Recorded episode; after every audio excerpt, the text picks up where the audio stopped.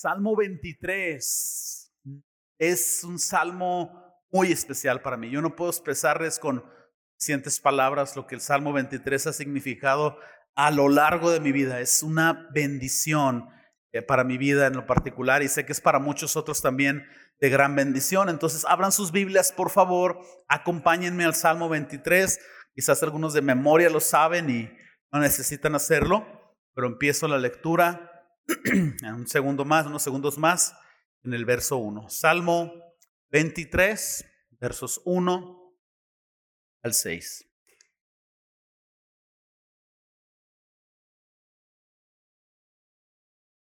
Salmo 23, 1. El Señor es mi pastor y nada me faltará. En lugares de delicados pastos me hará descansar y junto a aguas de reposo me pastoreará. Cortará mi alma me guiará por sendas de justicia por amor de su nombre. Y aunque ande en valle de sombra de muerte, no temeré mal alguno, porque tú estarás conmigo. Para y tu callado me infundirán aliento. Aderezas mesa delante de mí en presencia de mis angustiadores. Unges mi cabeza con aceite y mi copa está rebosando. Ciertamente el bien y la misericordia me seguirán todos los días de mi vida. Y en la casa del Señor moraré largos días. Este salmo fue escrito por el rey David y los que han leído la historia en 1 Samuel, eh, este pasaje que solo lo voy a citar, no lo vamos a leer, pero en 1 Samuel vemos la infancia y juventud de David. Vemos que él era el hijo menor de, toda su familia, que no era un hijo, digámoslo así, legítimo. Su papá había tenido una bala perdida por ahí, y David pues era el asignado a hacer la chamba que nadie más quería hacer en su familia y lo mandaban como el pastor de las ovejas. Queda entendido que la economía familiar dependía del trabajo de David como pastor, porque de eso vivían, de, de las ovejas. Y entonces David fue pastor y David está escribiendo este salmo con un conocimiento de pastor de ovejas. Entonces es muy interesante cómo eh, él toma esta ilustración y este ejemplo de lo que un pastor hace con las ovejas, las cuida, las alimenta, ayuda a que estén estables, sin estrés. Entonces en el Salmo 23 David está describiendo su relación con Dios y está haciendo una comparación con el cuidado de un pastor con sus ovejas en relación al cuidado que Dios tiene con nosotros. Es interesante que Jesús también utilizó esta ilustración, por eso yo puse el, título El buen pastor. Estaba pensando en ponerle El Señor es mi pastor, que sería correcto, pero me impacta tanto la forma en cómo Jesús nos pastorea también y Jesús está reflejado en el Salmo 23, que no lo creas. Jesús utilizó esta ilustración también, se mostró a sí mismo como el pastor que da su vida por las ovejas, utilizó esta imagen pastoral para expresar la forma en cómo Él está comprometido con nosotros en nuestro bienestar. Fíjate bien lo que dice Juan 10, 10 y 11, aparece aquí en pantalla. Dice, el ladrón no viene sino para robar, matar y destruir. A eso vino el diablo. Y Jesús viene a hacer exactamente lo contrario de lo que el diablo hace. Yo he venido para que tengan vida y para que la tengan en abundancia. Verso 11, yo soy el buen pastor y el buen pastor da eh, su vida da por las ovejas. En lo natural hay veces que pastores han muerto tras enfrentar lobos. Cuando tú te vas a, acampar y ahí hacerle al, al Chuck Norris, lo último que quieres es enfrentarte con un lobo. Bueno, los pastores día con día están en riesgo. Si tú te pones a pensar la razón por la cual David se lanzó contra Goliat, no solo es porque confió en Dios, obviamente confió en Dios. Pero previamente David había confiado en Dios al enfrentar osos. ¿Tú enfrentarías un oso a pedradas? Pues nadie de nosotros, pero David no le quedaba otra a sus 12, 13 años. ¿Cómo es que un adolescente podía derribar un oso gigante ni con una escopeta siento que nos ganaría el miedo, pero David lo hacía porque al enfrentar ese oso, él decía, Señor, ayúdame, fortaleceme, entrégalo en mis manos. Y tras ese ejercicio de ver un gran desafío y confiar en Dios y arriesgar su vida, pues ve a Goliat y dice literalmente, este va a ser como uno de los osos que ya me ha aventado. Interesante y muy simple la, lógica. Entonces Jesús es este buen pastor que da su vida por nosotros. Y Jesús está tan comprometido con nuestro bienestar que fue a la cruz. Hay personas que han dicho, es que, ¿qué está haciendo Dios con el sufrimiento? Gente muriendo, niños de hambre, esto aquí, y el cáncer y el COVID y, y todo lo que está, la maldad del mundo. Y de pronto nos da la impresión de que Dios no está haciendo nada con respecto al sufrimiento. No es así. Lo acaba de citar el mismo Señor Jesucristo. Yo he venido para que tengan vida y la tengan en abundancia. Jesús vino para que tu vida terrenal sea mejor, no libre de problemas, no color de rosa, pero sí mejor. Definitivamente lo puedo testificar. Hay una diferencia entre ser hijo de Dios, cristiano, y enfrentar las adversidades de este mundo y el no serlo. Entonces la fe en Jesucristo no nos libera de todos los problemas, pero sí nos ayuda a superar todos los problemas. Entonces Él ha venido para que tengas una vida mejor pero ha venido también para que tengas una vida en abundancia. Entonces, ¿qué está haciendo Dios con respecto a Jesús, con respecto al sufrimiento?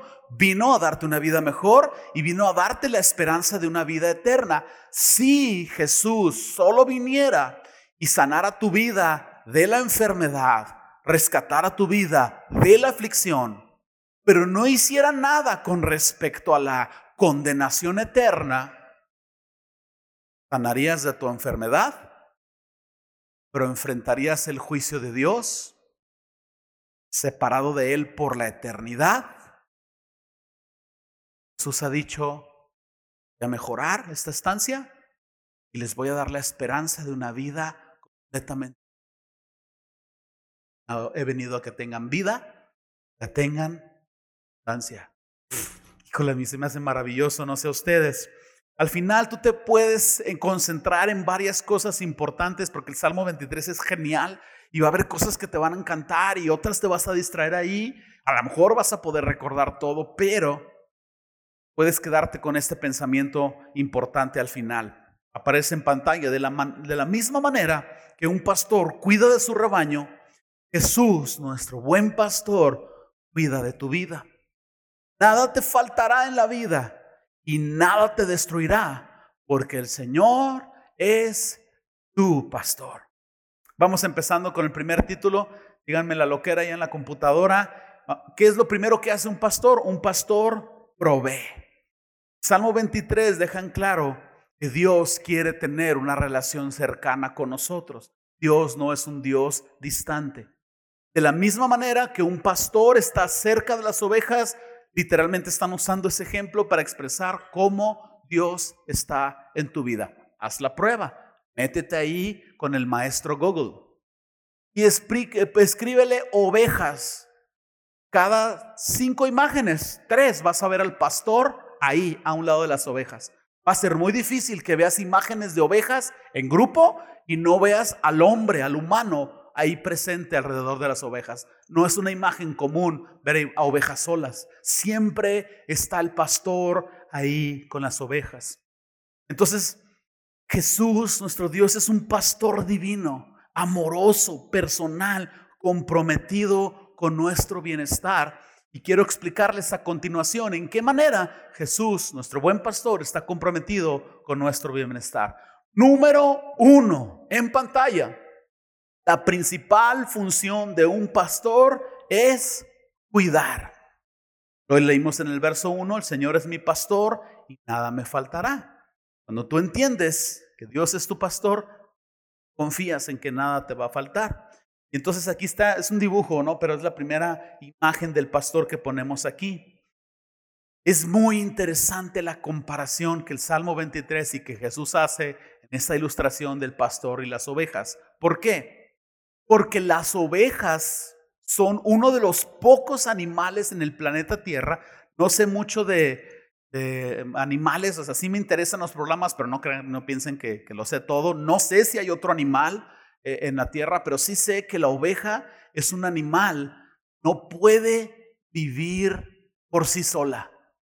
Las ovejas no sobrevivirían muchos días sin la intervención de su pastor. Las ovejas son completamente dependientes de que el pastor esté con ellas. No es como que el pastor dice, bueno, eh, criaturitas del Señor, ahí se quedan, voy a tomar una semana libre, nos guachamos el domingo, se mueren. De semana a semana se mueren, los depredadores las comen, las ovejas son fáciles de estresarse, son delicadas, son torpes, son dóciles, pero totalmente dependientes del cuidado de su pastor.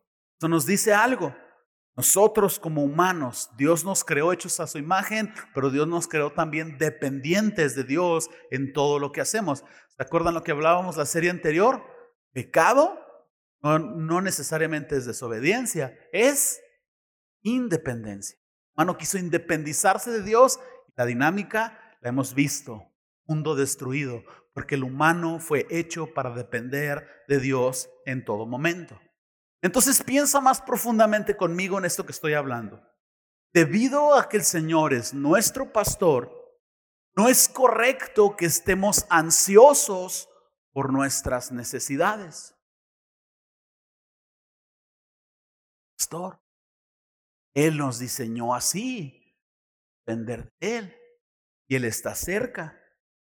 Y nosotros leímos hace un momento, nada me faltará. Quizás en la vida tú no vas a tener todo lo material que tú deseas, pero sí vas a estar colocado en una posición si tu confianza es completa en el Señor.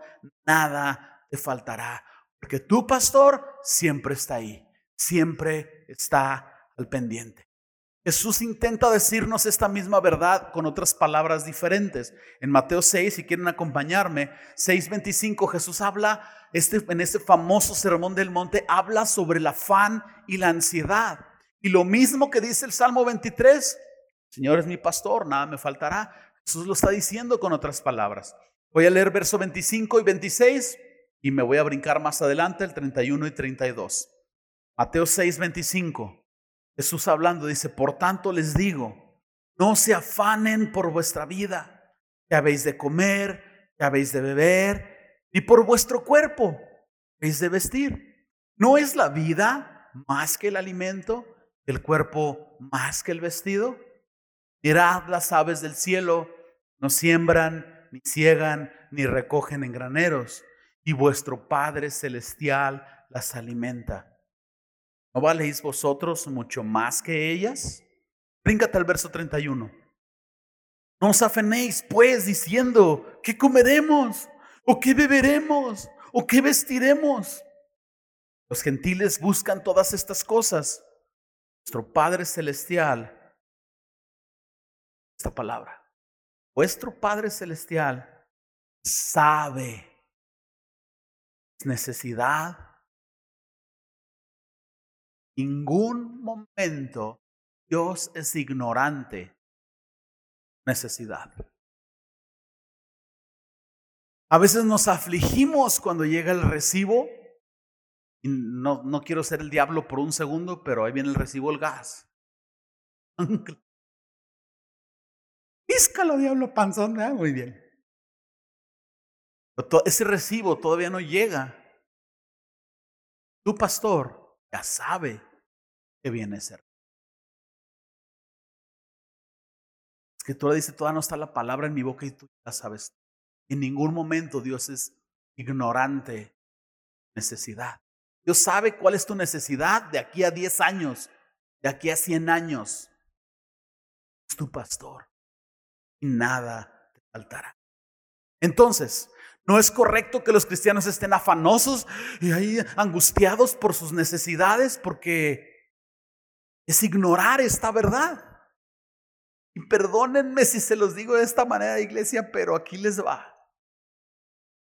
Si tú estás angustiado por tus necesidades, no solo financieras, menciónala, estás angustiado por tus necesidades. Eso significa que una oveja tiene más fe que tú. Eh. Porque esa oveja lo único que necesita es ubicar visualmente al pastor. Se relaja. La oveja sabe cuando está su pastor, todo está bien. La pregunta es, Si tú lo sabes. En el momento que en tu mente lo olvides, entra la angustia. Pronto vaya la escritura, en te lo recuerdes, la angustia se va, viene. Ninguna nueva revelación. Número dos, el buen pastor no solo cuida, también te hace sentir seguro. Leímos en el verso 2, en lugares de delicados pastos me hará descansar, junto a aguas de reposo me pastoreará. Las ovejas no solo necesitan comer, las ovejas necesitan un tiempo para reposar la comida. Son rumiantes como las vacas, como otros animales comen y su sistema digestivo regresa el alimento y lo vuelven a procesar. Entonces las ovejas necesitan un lugar donde relajarse. Y los pastores las llevan a estos lugares donde no hay espinas, no hay piedras, sus cuatro patas están firmes, no están una en una piedra, lugares de delicados pastos donde ellas puedan repostar, hacer su digestión y relajarse. Porque las, las ovejas no solo son dependientes del alimento, son dependientes de su estabilidad cuanto a su pastor. Entonces esto nos dice que nosotros también, al ser comparados con esta dinámica, no solo somos dependientes de Dios para nuestra provisión, pero mi pastor, nada me faltará, somos dependientes de Dios para nuestra estabilidad mental y nuestra estabilidad emocional. También tenemos la necesidad de tener paz mental y paz emocional y la angustia entra por la mente y baja al corazón cuando ignoras que el Señor es tu pastor y que no solo es tu pastor, que ahí está tan lejos como tu siguiente respiro. Y entonces, lo he dicho tantas veces, la gran mayoría de las enfermedades que enfrentamos actualmente, si no la mayoría, muchas de ellas, son ocasionadas por estrés y ansiedad. Y muchos de ustedes han ido al médico y es que fíjese que tengo un tic en el ojo. Hola, Jande. Se va a hacer víbora, quítate. Así. Hola, Jande. Te voy a tirar unos rayos, van a ver. Me duele el hombro. Y, siento un tic en el ojo y el dedo gordo ya no lo siento y, la nacha izquierda la tengo más grande que la, que la derecha. ¿Qué enfermedad es esa, doctor? doctor te empieza a examinar. Dice, ¿diciendo algo nuevo? Te dice, mire, todo lo que usted tiene es y le vayas a decir que es cristiano, que eres cristiano en buena onda. Y un día fui al médico, fui con un internista. Este, o sea, yo fuimos en aquella ocasión y pedimos una cita doble y atendió a ella y me atendió a mí. Yo traía varios problemas físicos. El tiempo estaba muy estresado. Y no era por la aflicción de mi esposa, era por una situación en la iglesia anterior donde yo estaba. Me empieza a examinar y dice, usted viene hecho garras, dice, del estrés. Dice, qué bárbaro, dice, ¿a qué se dedica? Por fortuna le pude decir, ahorita estoy desempleado. No le podía decir que era cristiano, de verdad, no podía dar risa, pero salí avergonzado, avergonzado de no haber puesto mi confianza en Dios para ser liberado del estrés. Tuve que recurrir al diclofenaco y a otros más fuertecitos, claro. El tequila ayudó bastante, no, no se crean. Entonces recordar que el Señor es tu pastor es liberarte del estrés. Él es tu pastor. No solo nada te faltará. Aquí está, a un lado tuyo. Las ovejas se, estresan cuando hay espinas, cuando hay piedras. El pastor les provee ese lugar donde descansan, se sienten estables. La presencia de Dios en tu vida, esa estabilidad que tú necesitas. Yo quiero poner esto en pantalla para aquellos que toman notas. Dios quiere recordarte que es tu pastor, que nada te faltará. Dios sabe que sin su presencia y consuelo en tu vida, tu vida se destruye. Así que confía en Él y decide descansar en su presencia. Él quiere que descanses en sus tiernos brazos Relájate. Dios está en control de ti. Dios está cerca. Hay razón por la cual estar angustiado. Número tres, el buen pastor nos busca cuando nos alejamos. El verso 3 dice, confortará mi alma, me guiará por sendas de justicia, por amor de su nombre. Me encanta esta imagen de Jesús eh, yendo por la oveja perdida, aunque este no es Jesús, este es un pakistaní, fue por una oveja perdida, pero es un procedimiento común de los pastores, porque esta, esta mención de confortará mi alma no solo es una referencia a la presencia de Dios como una necesidad en nuestras vidas, es una forma, es una, algo que nos hace pensar en que Dios va por nosotros y nos trae de vuelta cuando nuestra alma no está confortada. ¿Por qué razón una oveja se estresa? Porque se separa de la manada y no ve a su pastor y está estresada. ¿Por qué razón un cristiano se estresa? Porque se ha olvidado que el Señor es su pastor. Y entonces cuando te alejas, no solo estás en peligro de muerte espiritual, en peligro de sufrimiento. Y Dios, tu pastor, lo sabe. Y entonces lo que Él hace es que va por ti, porque sabe que tú no puedes vivir sin Él. Tú crees que puedes vivir sin Él. Él sabe que no puedes vivir sin Él. Y tú andas en tu cotorreo y te alejado de Dios, enfriado. Él va por ti. Lo estás buscando. Estoy hablando después de la cruz. Va por ti. Entonces, al igual que una oveja somos nosotros. Descarriamos y Él viene por nosotros. Entonces Jesús comparó el cuidado de un pastor con el gran amor de Dios por nosotros. Buen pastor, dice la escritura, deja las ovejas seguras en el redil. Lo aclaro, no es como que las deja abandonadas, las deja seguras en el redil. Se van a una misión, que es lo que hizo Jesús, hasta encontrar la oveja perdida. Déjame poner esto en pantalla. Por el amor de su nombre, Jesús, el buen pastor, te busca cuando andas descarriado. Trata contigo. Pone en tu corazón el sentir de regresar a casa. Cuando lo haces, Él te abraza, da su presencia y su consuelo. La dinámica es esta, te alejas y Él va por ti. Te cortaste, te lastimaste, Él va por ti, te cuida. Interesante es el Salmo 23. Inciso B, el pastor protege. Leímos en el verso 4. Aunque ande en valle de sombra de muerte, no temeré mal alguno, porque tú estarás conmigo vara y tu callado me infundirán aliento. Es muy interesante el Salmo 23, pero en particular el verso 4, porque en el verso 4 tú ves un cambio en la escritura. David está escribiendo este salmo describiendo el Señor es mi pastor y observa el cambio. De un momento a otro deja de escribir de Dios y comienza a hablarle a Dios. Está hablando de Dios. De pronto brinca y dice, no temeré mal alguno porque tú estarás conmigo. Está cambiando de describir a Dios a alabar y orar a Dios. Hay algo bien interesante aquí. Probablemente se nos había pasado de largo. Esto nos dice algo.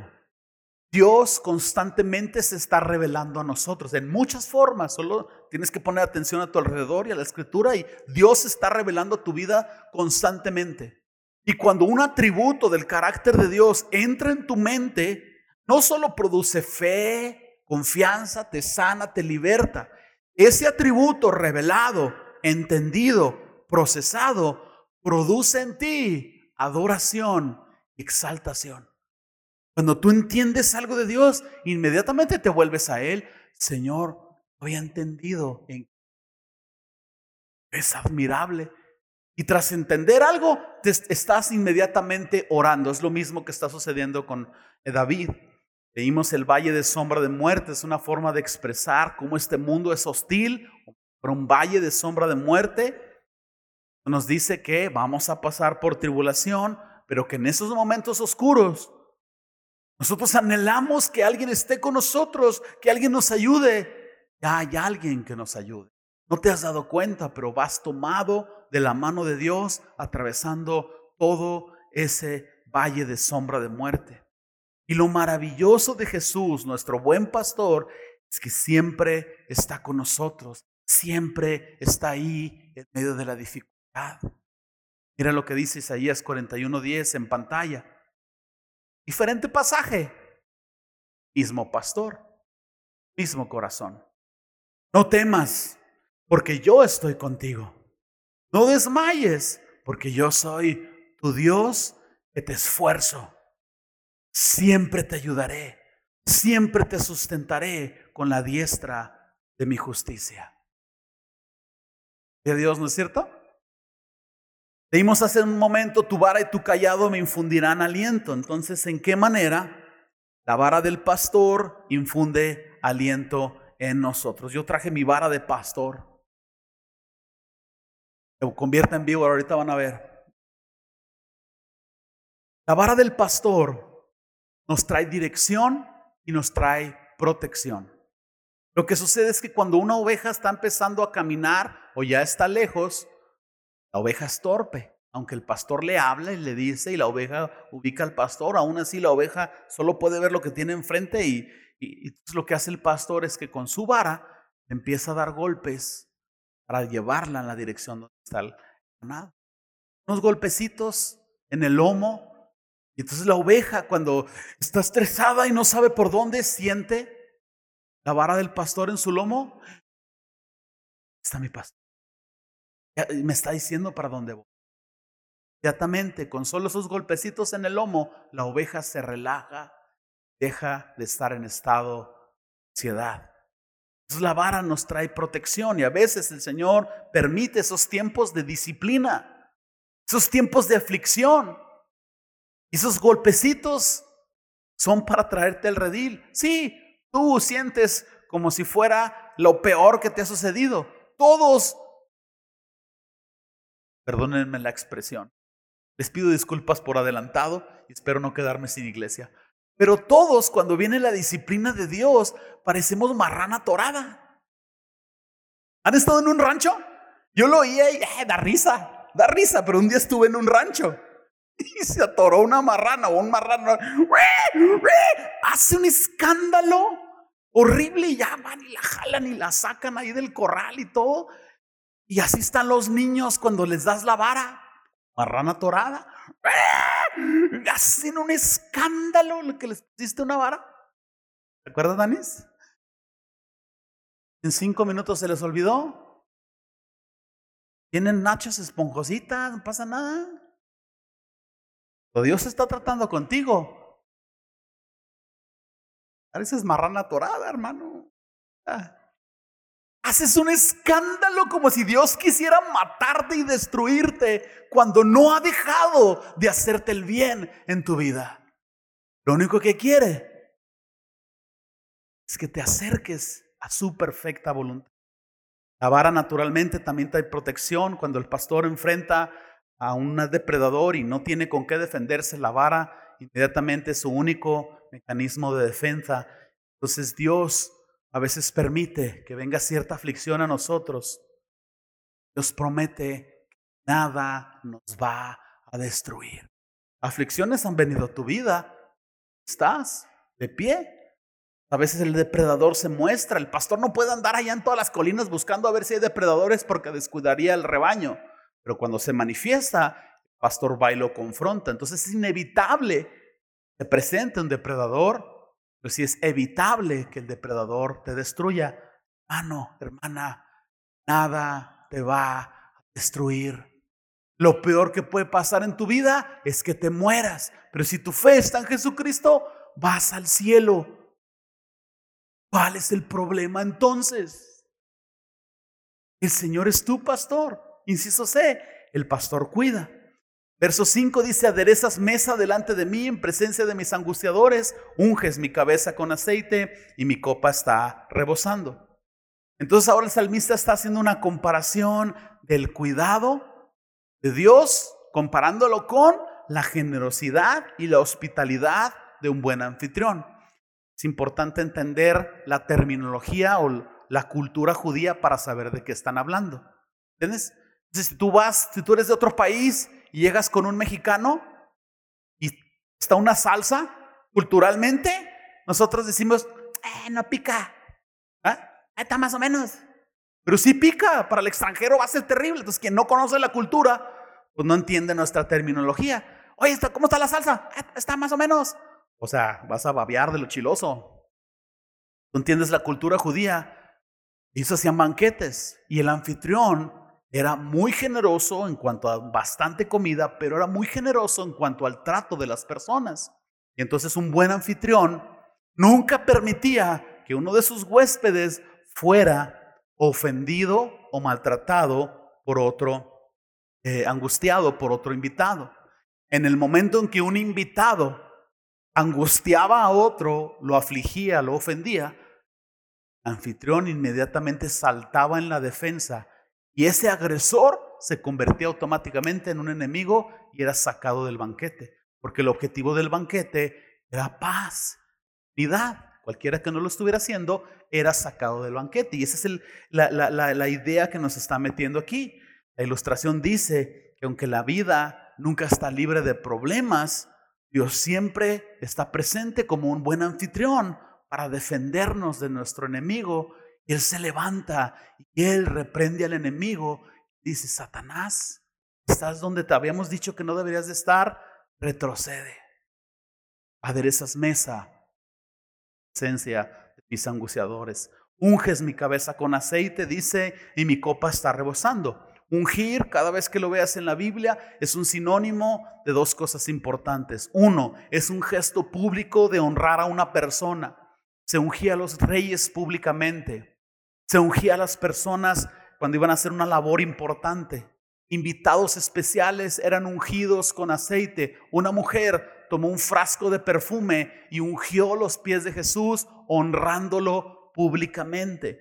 Y eso nos habla de cómo Dios a través de Jesucristo nos ha honrado, porque eso es lo que ha hecho, nos ha honrado para pertenecer en su familia.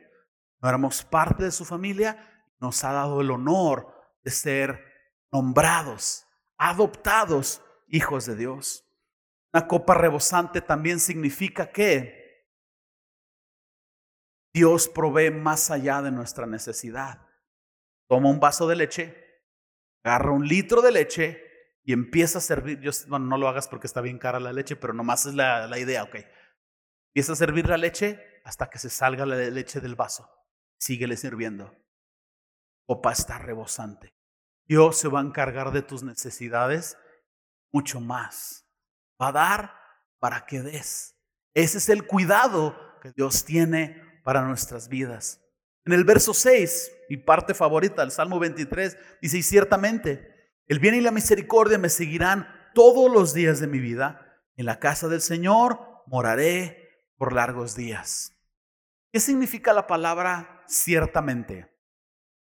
Pues no se requiere un diccionario para entenderla. Es algo completamente seguro. ¿Estamos de acuerdo? Ok, piense bien. Yo sé que los estoy llevando al estilo kinder. Peras sanas. Pero ¿cuál es el beneficio que Dios, qué es lo que Dios hace en tu vida? ¿A qué se refiere? Ciertísimamente, ciertamente.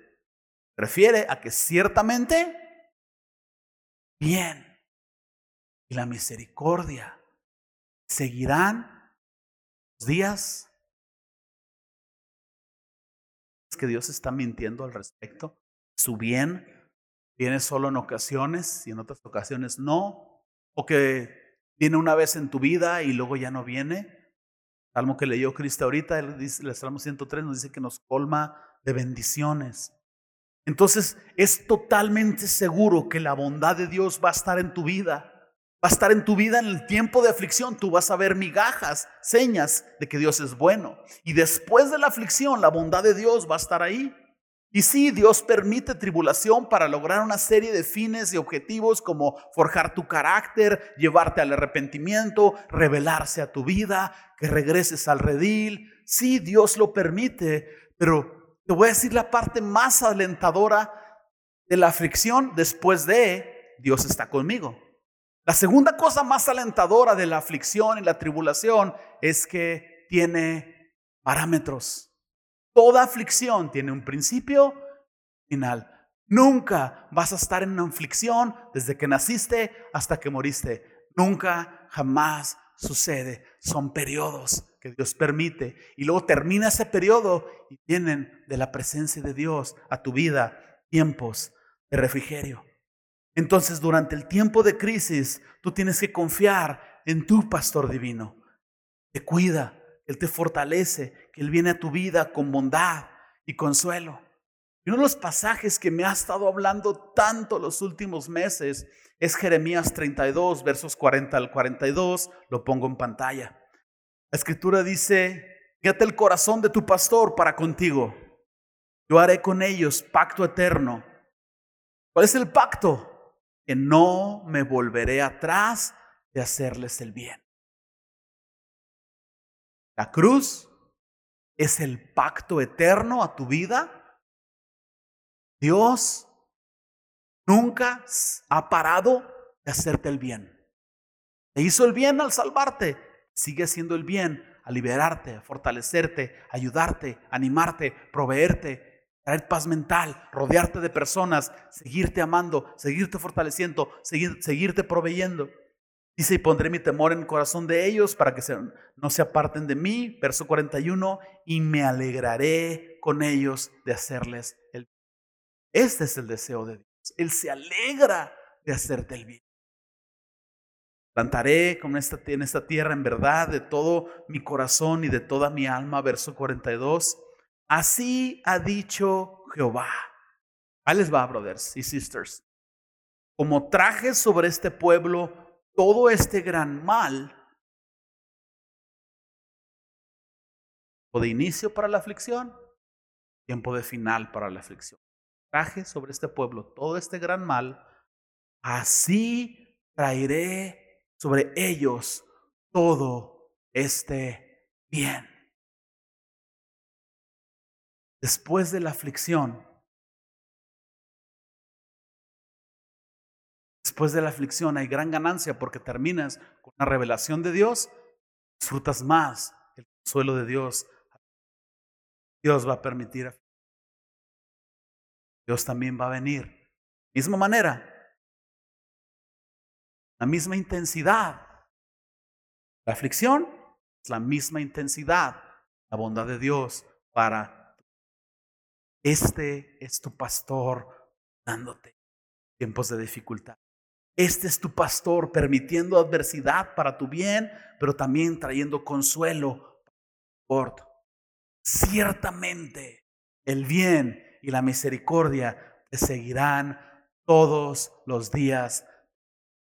¿Necesitas ayuda? Ayuda viene en camino. No necesitas pedirla. Ya viene en camino. Porque ciertamente viene la misericordia, vendrán.